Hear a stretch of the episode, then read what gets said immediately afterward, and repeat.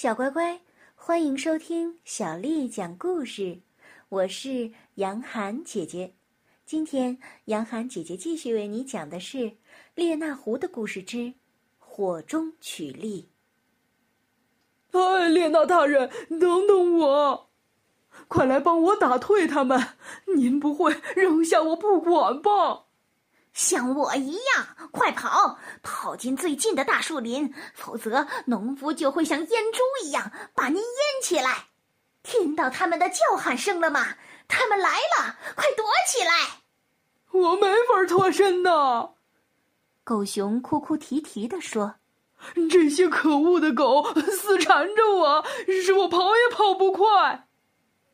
是您的这身皮袄太重了。”别担心，不久之后就会有人带您穿上它的。列娜边说，边向树林逃去，不再关心那位吃蜂蜜能手的死活了。从谷仓拐角那儿传来的喊杀声越来越响，那些张着大嘴的狗拼命地咬着伯伦肥胖的身体，伯伦的伤口已经开始流血了。龚斯当率领农夫向狗熊发起了进攻，头上带钩的箭像雨点般的朝伯伦飞去。召唤援兵的喇叭声也一阵响过一阵。狗熊伯伦起先被狗团团围住，差点顶不住了，后来列娜的背信弃义使他怒火中烧，反倒有了股蛮力。对那些扑上来的狗，伯伦不顾三七二十一，拼命的嘴咬脚踢，渐渐的杀出了一条血路，突出了重围。有个农夫高举木棍，对着伯伦的脑袋狠狠的一击，把狗熊打倒在地。可是伯伦马上站起来，成功回击，吓得其他人直往后退。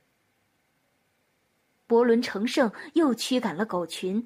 冒着乱棍和石雨逃出了果园，朝树林跑去。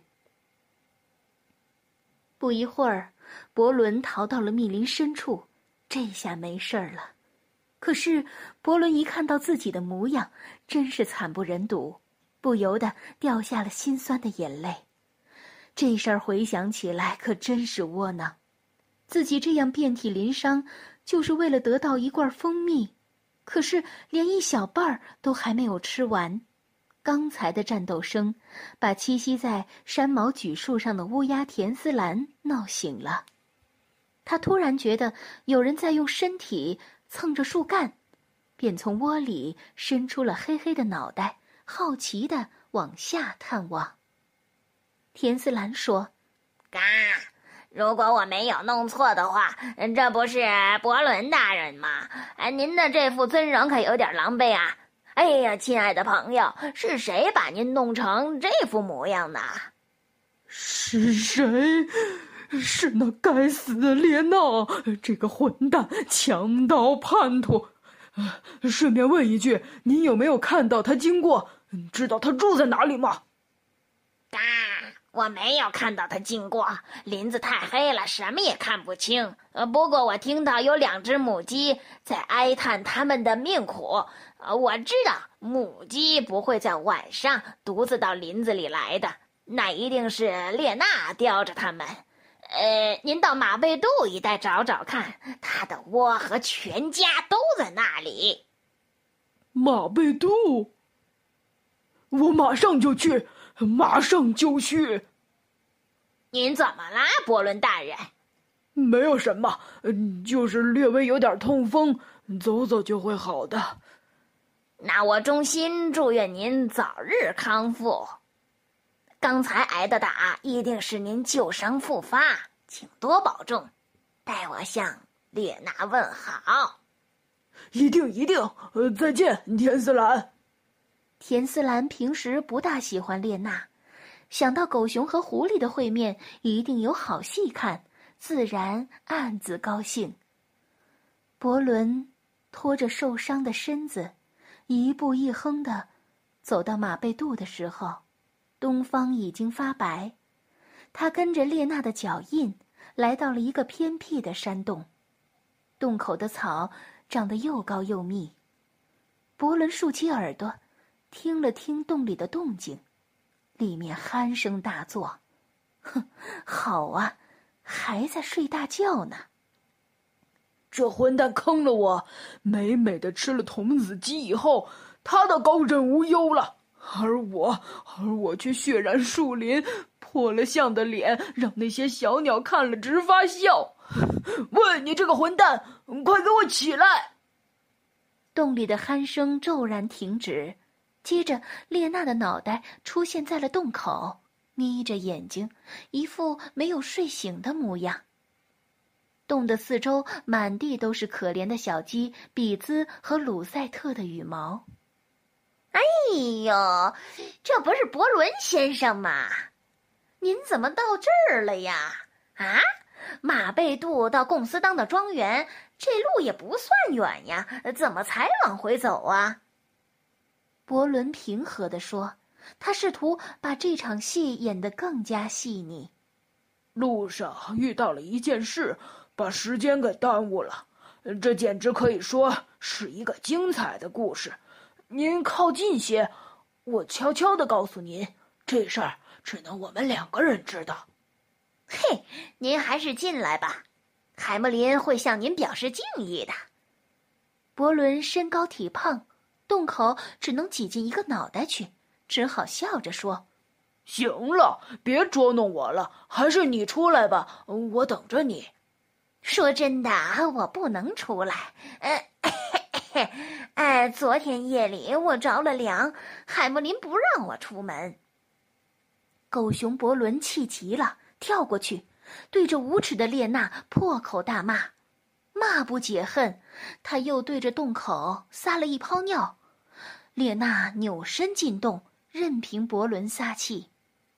当伯伦稍微平静时，列娜对他说：“您这是发的什么火呀？”我告诉您，可以找到蜂蜜，您找到了，也吃到了。不要否认，您嘴上还沾着蜂蜜呢。农民后来惊醒了，这是我的错吗？您磕磕撞撞发出那么大的声响，周围一里地都能听到您的哼唧声，这该怨谁呢？伯伦叫起来：“ 该死的叛徒！”你本该在面包房等着我，把农民和狗引开，引到农场的另一个方向去，好好让好让我也逃走啊！您的意思是让我跟您一样挨一顿揍？您简直昏了头了，伯伦大人！我有什么能力自卫呢？他们打的那么狠，对您只是破了个皮，对我可是要掉脑袋的。我敢说，如果真是那样。全林子都会欢庆。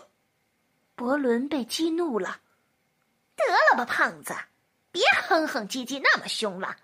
最多两三天的功夫，您就会好起来的，何必那么伤心呢？哎，这无非就是一顿饭被打断了，蜂蜜没有吃饱。那好吧，我请客，过两天您上这儿吃饭，我保证准备一顿盛宴。让您大开眼界！伯伦气急了，眼睛睁得滚圆，他扭头就走，再也不愿意听下去了。太阳出来了，温暖的阳光把林中空地染上了一层红色。海默林太太来到洞口，看见狗熊伯伦狼狈的远去。脸上露出了轻蔑的微笑，两只小狐狸马勒布朗斯和培尔赛，则凑到列娜跟前，玩着一束漂亮的鸡的羽毛。这就是列那湖的故事之火中取栗。小乖乖，今天的故事就为你讲到这儿了。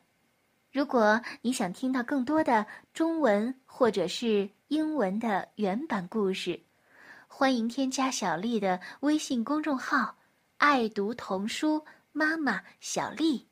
接下来的时间，我要为你读的是清朝诗人高鼎写的《村居》。村居，清，高鼎。草长莺飞二月天。拂堤杨柳，醉春烟。儿童散学归来早，忙趁东风放纸鸢。村居，清，高鼎。草长莺飞二月天，拂堤杨柳醉春烟。儿童散学归来早，忙趁东风放纸鸢。村居，清。高鼎，草长莺飞二月天，拂堤杨柳醉春烟。儿童散学归来早，忙趁东风放纸鸢。小乖乖，晚安。